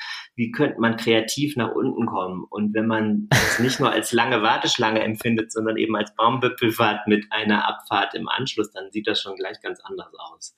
Dafür ist es nämlich sehr kreativ, wenn man ehrlich ist. Finde ich auch. Und ich fand die Fahrt tatsächlich sehr unterhaltsam. Auch wenn das natürlich äh, am Anfang ja. ein bisschen sehr wirr wirkt, dass mhm. man erstmal, also man nimmt das ja nicht als Baumwipfelfahrt Richtig, wahr, sondern als einfache Warteschlange. Und dann läuft man hoch und denkt sich, ja, aber jetzt gehe ich den ganzen Weg dafür da hoch. Aber es war wirklich unfassbar teuer und äh, es war einfach, und, und ich finde das so unique und dass ich mich echt fragte, okay, welches, was war hier der Hintergrund? Und als ich dann wirklich mal selber auch da war und dachte, mein Gott, das, das, das wirkt irgendwie, irgendwie hat's was, ne? Und es ist wirklich mhm. unfassbar einmalig und macht noch Spaß und kommt bei den Gästen auch wirklich richtig gut an. Also ja. man darf es nicht als Alpine Coaster sehen. Das ist einfach eine andere Interpretation. Aber ich finde es wirklich, der Aufwand ist enorm, aber ich finde es trotzdem cool, muss ich sagen gefällt das irgendwie. Keine, keine Sorge, es ist nicht nur merkwürdig, es ist auch sehr, sehr teuer. So klang das gerade. es ist wirklich, nee, und das meinte ich, weil einfach da trotzdem die Entscheidung dafür kam. Und das war ja eine sehr bewusste, sonst hätte man das ja nicht ja. gemacht. Und das finde ich schon Hut ab, weil ich liebe es, wenn es einfach so einmalige Sachen gibt, die so einen Charakter eines Parks auch irgendwie beeinflussen. Weil, weißt du? Stimmt. Äh, gibt es irgendeine Sache, eine einmalige Sache, die du am, am am, am schönsten für dich irgendwie findest? So eine, eine unique Sache, wo du sagst, das ist deine unique Sache, die du irgendwo mal gefahren bist oder gesehen hast oder vielleicht sogar mitgestaltet hast? Also, wo ich mitgestaltet habe, ist definitiv Arthur, weil wir bei Arthur, das war so mit mein Lifetime-Projekt, würde ich sagen, da haben wir, was vielleicht gar nicht so viele wissen, aber wirklich zusammen mit dem Frederik Pastusak, der ist auch immer noch selbstständig Architekt, Grafiker und so weiter. Mhm. Der war damals im Europapark auch angestellt und wir beide haben wirklich von null dieses Fahrsystem, also das ist sein Credit, nicht meiner, dieses Fahrsystem entwickelt, wirklich von null. Und ich habe diese ganze Stationssystem dazu entwickelt mit den Bügeln, mit diesen Touchpoints, äh, weil du ja keine Knöpfe haben kannst, weil es ja constantly moving ist, also es fährt ja ganze Zeit weiter.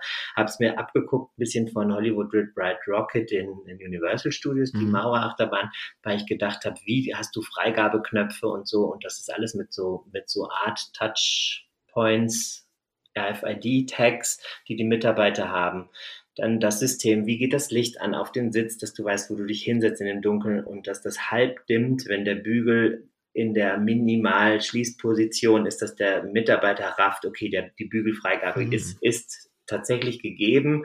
Und da gibt es ganz viele Feinheiten. Und das dann in der Geschwindigkeit der Durchlaufbahnhofssituation umzusetzen. Und da haben wir wirklich, während diese Halle gestaltet wurde, tagsüber, haben wir dann nachts von 10 bis morgens um 5 die Fahrtests und Ein- und Ausstiegstests gemacht.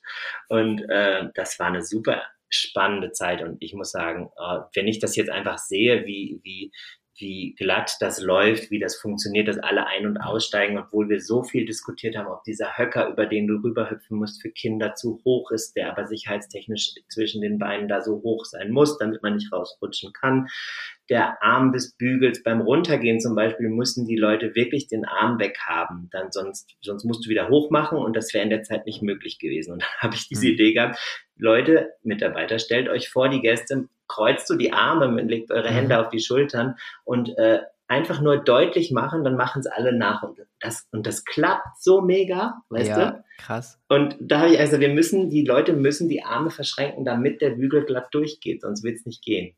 Und es ist einfach so lustig, wenn ich das noch sehe, wie Menschen funktionieren. Du stellst dich davor und machst einfach nur einmal deutlich, kreuzt die Arme, legst die Hände so auf die Schulter und alle machen's und du kannst den Bügel runter machen. Das ist einfach so toll. Das hat so gut geklappt, dass die Mitarbeiter von Bluefire mich gehasst haben, weil alle Leute wohl im Wagen saßen und die Arme gekreuzt haben. Da muss man ihn selber runterziehen.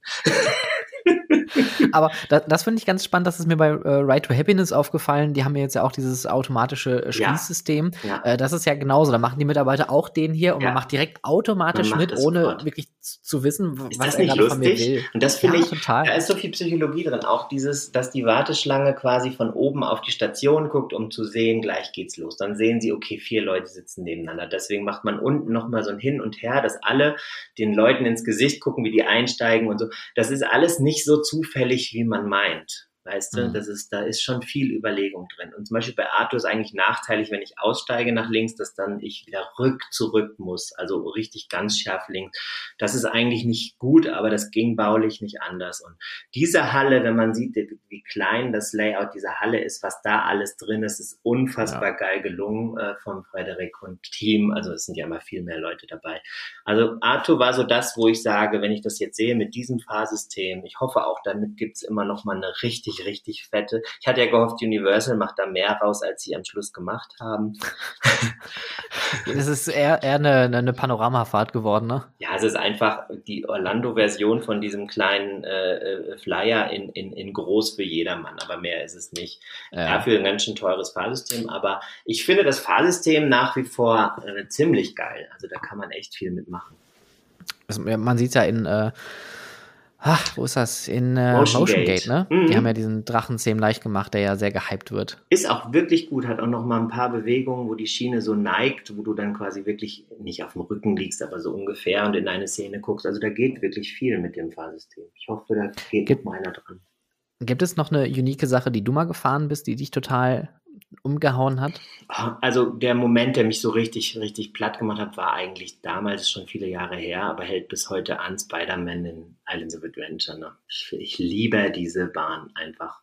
Und ähm, da ist einfach so viel richtig und das zu einer Zeit, in der das alles noch gar nicht so bewusst möglich war. Also da waren so viele Entwicklungsschritte drin und ich, ich es ist jetzt eine ganz kleine Sache. Ich, ich, mir tut sehr leid, dass sie diese neuen Brillen haben, die neuen 3D-Brillen, die sind sehr klein und schmal äh, von einer wirklichen Sichtfeld und nicht mehr diese Oldschool 3D-Kinobrillen mit der mit recht großen Gläsern. Und das nimmt viel weg, weil du eigentlich gar nicht diese Größe von manchen Screens wahrnimmst. Also mhm. das finde ich ein kleiner Fehler, aber sonst ist das doch immer noch bis heute. Also wer das heute fährt, glaubt doch nicht, dass das 1999 das aufgemacht hat. Also unfassbar cool. Das ist wirklich, wo ich so ausgestiegen ja. bin und dachte, ich weiß nicht, was man noch besser machen kann als das. Also. ich glaube, ich glaub, als sie dann äh, auf digitale Projektoren umgestiegen ja. sind, ich glaube, das war dann nochmal ein richtig großer Schritt. Das war es, aber wie gesagt, damals, als ich zum ersten Mal gefahren bin, war, war einfach das noch nicht so entscheidend, äh, ne, dass man dachte, wie unscharf ist die Leinwand, sondern weil man kannte ja diese Logik einfach noch gar nicht. Und es ist bis heute meines Empfindens die, best, die beste Lösung dieses Fahrsystems immer noch und es war die erste. Deswegen ja. ganz viel. Und man muss, man muss auch dazu sagen, äh, man hat auch so ein bisschen äh, Pandoras Büchse geöffnet, weil das äh, Squinching, äh, so wie das äh, Verschieben des äh, Bildschirmes ja. beziehungsweise der Perspektive in dem Film ja genannt wird, auch manchmal ein bisschen sehr zu doll in modernen neuen Attraktionen eingesetzt wird. Keine Namen. ich, ich, ich steh, lass das jetzt hier im Raum stehen. Und ich verstehe auch den Hintergrund, warum man das macht, aber man muss es nicht unbedingt übertreiben.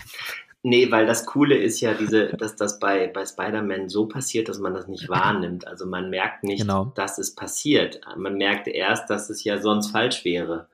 Also das, ja, richtig, genau. Das, das ist quasi, wenn man, das müssen wir, glaube ich, kurz erklären, wenn man in eine Gasse reinguckt mit einer langen Flucht, also einer langen Häuserreihe und man läuft von links nach rechts, dann sieht man ja erst die rechte Häuserreihe besser und wenn man, je mehr man rüberläuft, sieht man die andere Häuserlänge lässt besser.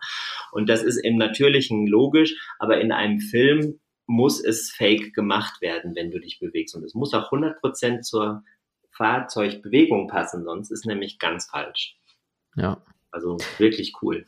Ich, ich, ich bin ja mal gespannt, ob sich da noch was tut, weil es gibt ja diese äh, extrem geile Neuentwicklung von, ähm, ich glaube, ILM ist das, äh, The Volume. Ich weiß nicht, ob du das kennst. Nee. Damit haben die ja Mandalorian gedreht. Ach also so, es gibt keine ja. Greenscreen mehr, sondern ja. diese LED-Screen, die aber virtuell ja. in Echtzeit generiert wird, dass die Kamera auch die Perspektive filmt. Und ich hoffe ja so ein bisschen, dass die Freizeitparks sich das abgucken und das für ihre Fahrzeuge machen, dass man quasi in Echtzeit dann auch vorbeifährt und auch wirklich nochmal diesen kleinen Funken Realismus noch ein bisschen mehr da reinbringt, ohne dass das jetzt tatsächlich auf Film gebannt ist, sondern dass sich das in Echtzeit so bewegt, wie ich mich bewege.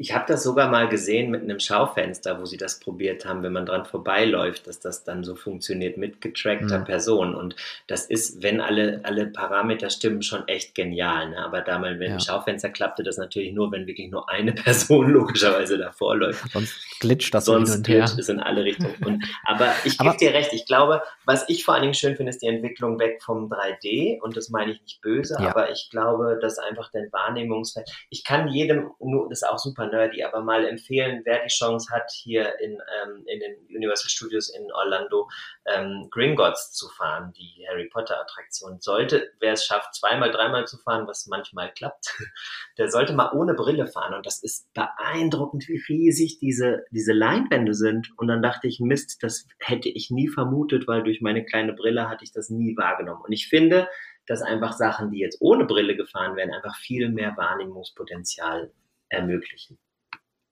Ja, stimmt. Man hat halt auch diese, also es ist zwar kein Hindernis, aber trotzdem hat man ja etwas, was die Sicht blockiert. Und das ist halt einfach diese Brille, die man dann plötzlich da trägt. Genau, das ist jetzt natürlich Kritik auf höchstem Niveau, ne? ja. aber sag mal, wie war für dich denn eigentlich der Schritt? Du hast ja den ganzen Tag immer operativ mit rumgewerkelt. Du warst wirklich mit drin, äh, auch bei den BesucherInnen da draußen und, und hast alles live miterlebt. Und jetzt bist du plötzlich auf der Herstellerseite.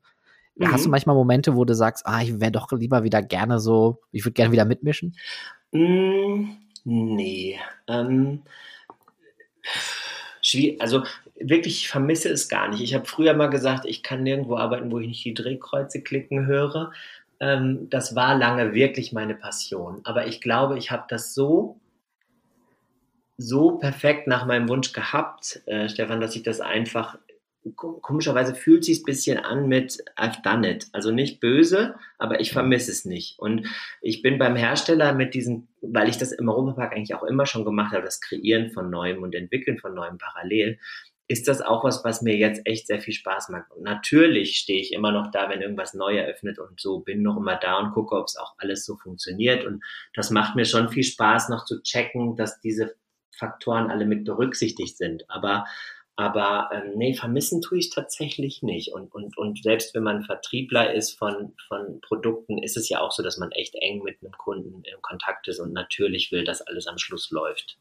Hm. Also das ist immer noch ein bisschen mit drin, aber nicht mehr im Alltag, das stimmt. Wenn man jetzt so die, also wir sind jetzt bei einer guten Stunde Aufnahme und wir haben jetzt gerade eben deinen Lebenslauf äh, damit abgehandelt. Endlich. Aber ähm, und ich finde das immer noch impressive und ich bin, muss ich auch wirklich eingestehen, ein Riesenfan von dir, weil man einfach dich immer irgendwo wahrnimmt. Du bist eine sehr positive Person, du gestaltest viel mit, du hast ein äh, Auge für Details, die ein Auge für auch die Mitarbeitenden, was wir gerade gehört haben mit Arthur, ne, dass man sich solche, solche Dinge überhaupt ausdenkt, weil irgendjemand muss das am Ende des Tages ja auch umsetzen. Mhm. Und das muss man ja auch irgendwie mitdenken. Und das machen leider, ne, Beispiel mhm. Kabuff, machen halt nicht immer alle. Ähm, und deswegen erstmal nochmal vielen, vielen Dank, dass wir so spontan hier quatschen durften oder können nach diesem langen Lebenslauf, nach all den Stationen, die du gemacht hast, ja, das mhm. ist ja mhm. wirklich alles einmal mitgenommen. Was ist dein größtes Learning, was du so aus diesen ganzen Sachen mitnimmst?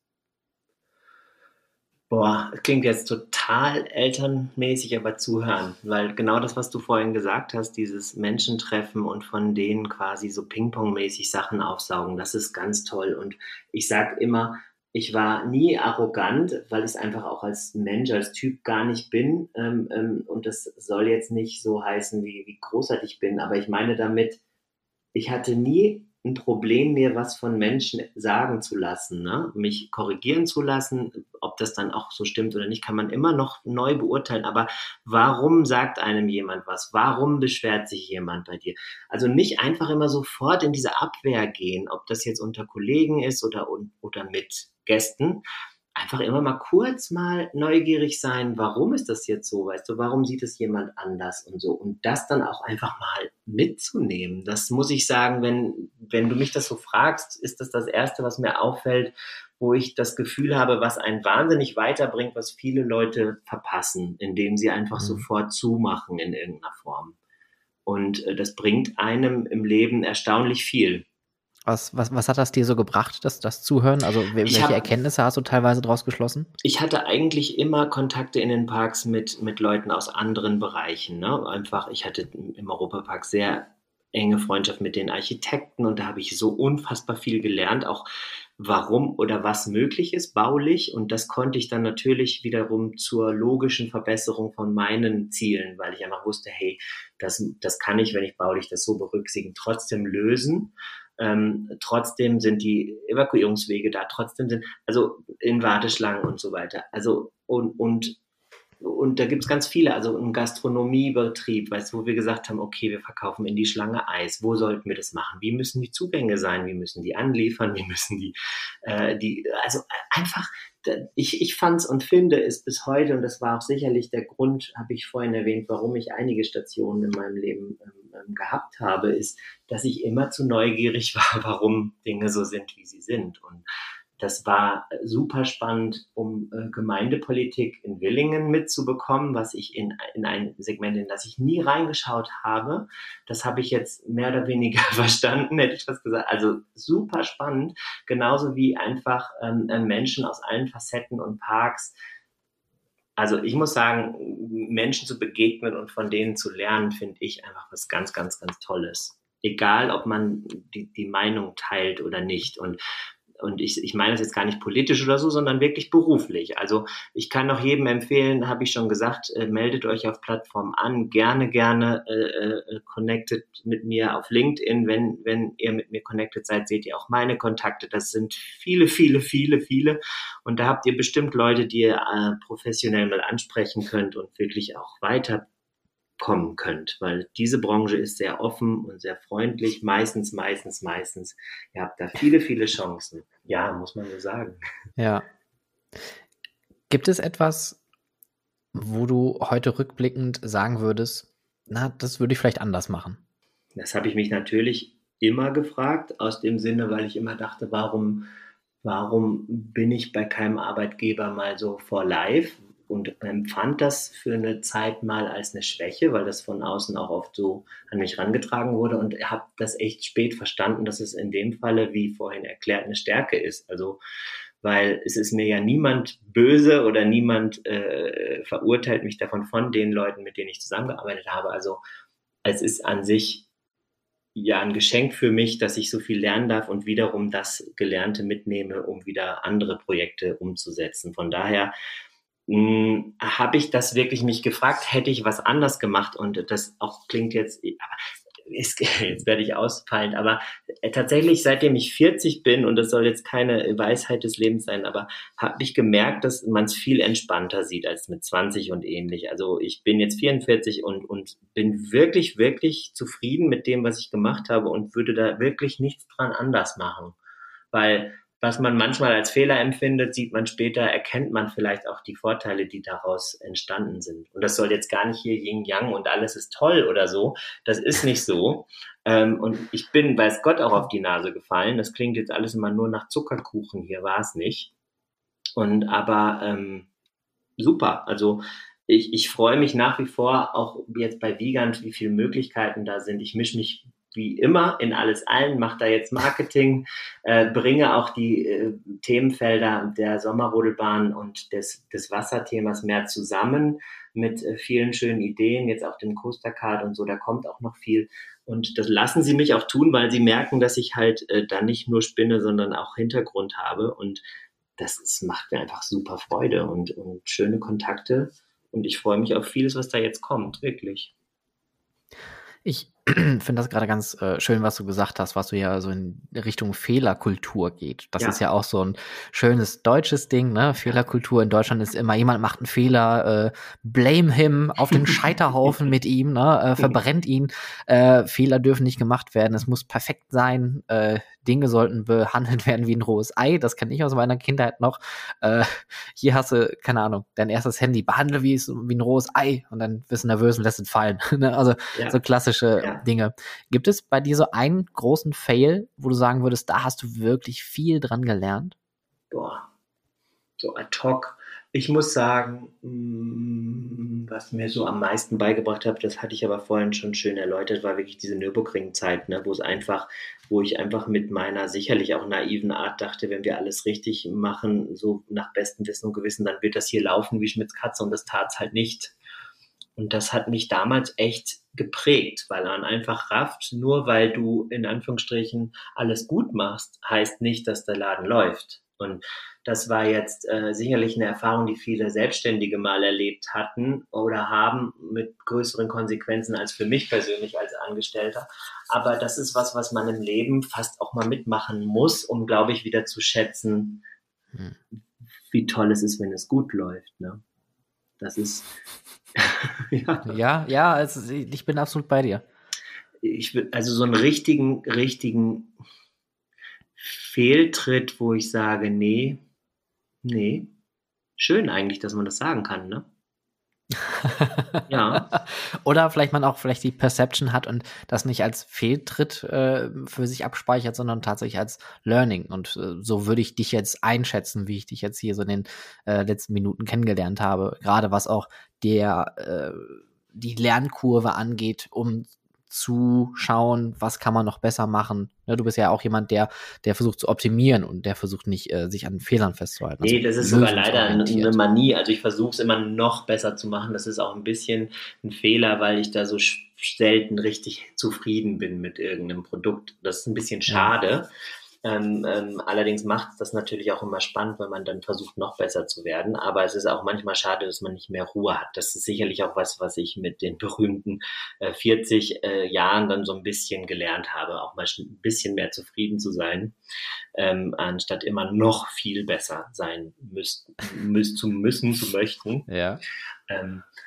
Nee, also das stimmt. Ich, es gibt sicherlich Dinge, die nicht gut liefen, aber die, die sehe ich gar nicht so an. Das, da hast du recht. Äh, das ist sicherlich, andere würden sagen, das lief scheiße und das würde ich jetzt gar nicht so sehen, weil daraus dann wieder was anderes entstanden war. Ich ich finde vor allen Dingen, du hast was sehr Wahres gesagt, nicht zu vorsichtig sein, macht Fehler. Äh, macht Fehler und gebt sie zu, weil ich kenne keinen Arbeitgeber und ich hatte einige, der je euch wirklich, wirklich zu Tode straft, wenn du sagst, äh, das habe ich jetzt echt falsch gemacht, ich habe es gerafft und es tut mir total leid. Das passiert, weil jeder Manager weiß, wenn du nichts machst, ist es ja eigentlich noch schlimmer, als wenn du von zehn ja. Sachen eins falsch machst. Und das, ist natürlich was, was man sich erst ab einem gewissen Senior-Status eventuell erlauben kann, aber selbst äh, als, als Neuer darf man das ruhig mal fragen. Wenn ich irgendwas falsch mache, ist das schlimmer, als wenn ich es nicht mache. Und meistens sagt der Manager, wenn er gut ist, mach's. Und wenn von zehn Sachen eins mal nicht gut ist, dann ist es so. Aber man macht zehn gut oder neun gut. Genau, das ist ja dieses äh, pathetische Nobody's perfect, ne? Also es kann keiner zu Beginn einer Tätigkeit alles wissen, alles können. Nein.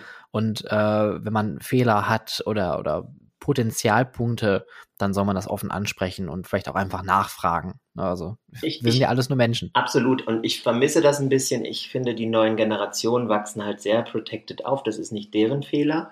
Aber das kommt einfach mit, dass man viel denkt, darf ich das eigentlich, sollte ich das eigentlich, ist das überhaupt meine Aufgabe und so. Und so ein bisschen diese mit Eigenverantwortung ein bisschen stärken und sich ein bisschen darstellen und nicht immer nur warten, dass einer was sagt oder so. Mhm.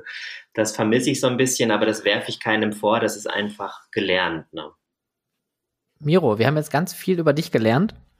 Ich möchte aber vielleicht noch äh, dich eine Frage ähm, fragen, die ähm, für alle, die noch was lernen möchten da draußen, vielleicht ganz interessant ist. Und zwar bekomme ich immer die Frage, nicht immer, aber oft bekomme ich die Frage gestellt, Stefan, ich möchte gerne in dieser Branche arbeiten, wie komme ich dahin? Was würdest du so Young Professionals oder so Newcomern raten? Also einmal ist es relativ leicht in unserer Branche generell einen Job zu kriegen. Ich muss sagen, ich finde es immer total spannend, auch einfach mal auszuprobieren, also einfach mal zu jobben. Wenn man ganz jung ist, einfach mal die Ferien zu nutzen oder äh, eine Zwischenzeit zwischen, zwischen Studium oder, oder Ausbildung und und und. Und einfach in dieser, in dieser Branche ein bisschen, bisschen mal reinzuschnuppern, um, um einem das, und rauszufinden, ob einem das gefällt. Ansonsten ist es wirklich so, dass die Zeit nicht besser sein könnte, um einen Job in dieser Branche zu kriegen. in jeder eigentlich, aber auch gerade in dieser. Das heißt, ähm, ich habe es immer so gemacht, dass ich mich wirklich für, für etwas interessiert habe und dann äh, offensiv hingeschrieben habe oder vorgesprochen habe. Und ich habe tatsächlich mich noch nie bis auf bei der Gemeinde auf eine Ausschreibung beworben, bei all den Jobs, die ich hatte. Ähm, es war immer, dass ich wirklich Interesse bekundet habe. Und wenn ihr euch vorstellt, dass das Gegenüber, also der wirkliche Unternehmer, eine Bewerbung kommt, die ernst gemeintes Interesse hat, also wer, wen sollte das nicht interessieren? Also das werde ich so oft gefragt, ah, ich suche mal, ob da eine Stelle ist. Da habe ich gesagt, wenn du da wirklich arbeiten möchtest, dann bewirb dich da. Ja, ich weiß nicht genau als was ist, ja, dann schreib auch das rein. Also man muss nicht sagen, ich will die und die Position exakt, sondern ich könnte mir das vorstellen eigentlich habt ihr heutzutage alle so viele Chancen wie nie. Schreibt die Leute über verschiedene Medien an. Es gibt fast bei allen großen Unternehmen Personalabteilungen, die sogar auch auf LinkedIn sind, die Adressen haben, ruft an. Und das ist eine Sache, ich weiß, ihr alle und ich gehöre dazu, schreibt gerne. Ne? Es ist leichter als zu sprechen und leichter als sich vielleicht zu verhaspeln. Aber das ist ein großer Tipp, ruft an, weil ein Gespräch ist einfach was anderes. Und macht das, ruft an, fasst euch ein Herz, tippt die Nummer und los. Also das nochmal so als Tipp. Aber ansonsten, oder wie siehst du anders? Hast du noch, noch andere Tipps, Stefan? Nö, also ist, genau das ist so auch der Rat, den ich meistens gebe. Erstmal überhaupt da jobben oder sich irgendwie mal äh, mit den Leuten sprechen und, und gucken, was, was sind da überhaupt Aufgaben? Passt das überhaupt zu mir? Wie sind die Rahmenbedingungen? Mhm. Weil, das hattest du ja auch schon erwähnt, es ist halt einfach eine Branche, da wird einfach recht viel abverlangt. Mhm. Ähm, aber man bekommt halt auch sehr, sehr viel wieder zurück in Form von Emotionen, in Form von äh, Freiräumen, die du in anderen Branchen nicht hast. Und äh, das muss man halt abkönnen und äh, deswegen sollte man sich da erstmal reinfühlen und einfach mal dran arbeiten. Ähm, ich habe da zum Beispiel äh, ein äh, liebe Grüße an Marcel, falls du zuhören solltest, der genau das jetzt gemacht hat. Er hat jetzt eine Zeit lang äh, in einem Freizeitpark gearbeitet und äh, wird jetzt bald dann äh, da sich auch weiterbilden. Und das ist einfach total cool zu hören, dass die Leute dann äh, ne, auch Gefallen dran finden und sagen, cool, das möchte ich in Zukunft noch mehr machen. Total. Es hilft beiden Seiten. Es hilft auch äh, äh Menschen in dem Park oder in der Attraktion äh, äh, dich zu zeigen. Also, weil wir sind eigentlich alle ganz gute Menschenkenner und, und wenn ihr auffällt positiv, dann gibt es auch da sofort eine Chance weiterzumachen. Niemand ja. wird euch gehen lassen, wenn ihr eure Sache gut macht. Das stimmt. Spätestens, wenn die Kündigung eingereicht wird und, äh, und die sagen, ja, alles Gute, alles Liebe, weißt du Bescheid. Das ist auch so ein Tipp. Ähm, immer bitte, ich weiß, man sagt immer, man kann doch nicht äh, ähm, mit dem Chef drüber reden, dass es einem nicht mehr gefällt oder so. Doch, mach das. Doch. Mach ja. das, redet mit den Leuten und sagt, so stelle ich mir das für mich nicht vor oder so. Man muss nie beleidigend sein, immer offen und ehrlich sein. Damit habe ich bisher alles, alles in meinem Leben wirklich lösen können ich glaube, wir haben hier gut äh, 90 Minuten voll gemacht Meine und äh, ich Leute. bin. Kriegt ein Eis, wenn Aber ich das hierhin geschafft habt. Gratulation. Dann könnt ihr nämlich jetzt am Gewinnspiel teilnehmen. Folgendes. Nein. Ähm, Miro, nochmal ganz, ganz vielen Dank, dass das so spontan geklappt hat. Ähm, ich wiederhole das gerne nochmal. Immer noch ganz großer Fan und äh, was du alles machst und vor allem wie du, mit was für einer Attitude du da rangehst, ist, glaube ich, das, was ich mir wünsche, viel häufiger vorkommen Hallo, du bist äh, sollte. Doch, du bist doch kein Stück anders, Stefan. Du machst doch auch. Ja, aber wir, das ist richtig. Aber ich glaube, wir beide haben aber auch dann wiederum mal ähm, den einen oder anderen Park oder eine Attraktion kennengelernt, wo man das komplette Gegenteil davon hat. Und mhm. ich bin dann immer nicht unbedingt schockiert, aber ich bin dann halt schon so überrascht, wo ich mir denke, ja, aber wir machen das ja für ein bigger Picture. Wir machen das ja mhm. für, für ein Erlebnis, was am Ende des Tages irgendwie stehen soll, mit Mitarbeitenden, die wir begeistern möchten. Und das ja. geht nicht, indem man rumschreit oder auf Fehler pocht. Das, das geht dann so nicht. Nee, und mm, ich sage immer zu allen, das ist auch sehr weise, aber ich wiederhole es gerne, macht was, was euch Spaß macht, weil Arbeitszeit ist halt ein großer Stück des Lebens und ja. Macht was Schönes und macht, macht auch eine gute Zeit draus. Ich will alle wissen, dass Arbeit Arbeit bleibt, aber man kann es trotzdem für sich auch gut lösen. Genau. Auch, auch Arbeitszeit kann eine schöne Zeit sein, wenn Total. man die sich schön gestaltet. Absolut. Stefan, vielen Dank, dass ich bei dir sein durfte heute hier virtuell und auf die Zukunft, oder? auf, auf die Zukunft, auf eine, auf, eine, auf eine spannende Saison und auf eine spannende Zeit äh, mit jetzt nach Corona, kann man ja schon fast sagen. Also mhm. es scheint ja wieder so eine Art Alltag eingekehrt zu sein.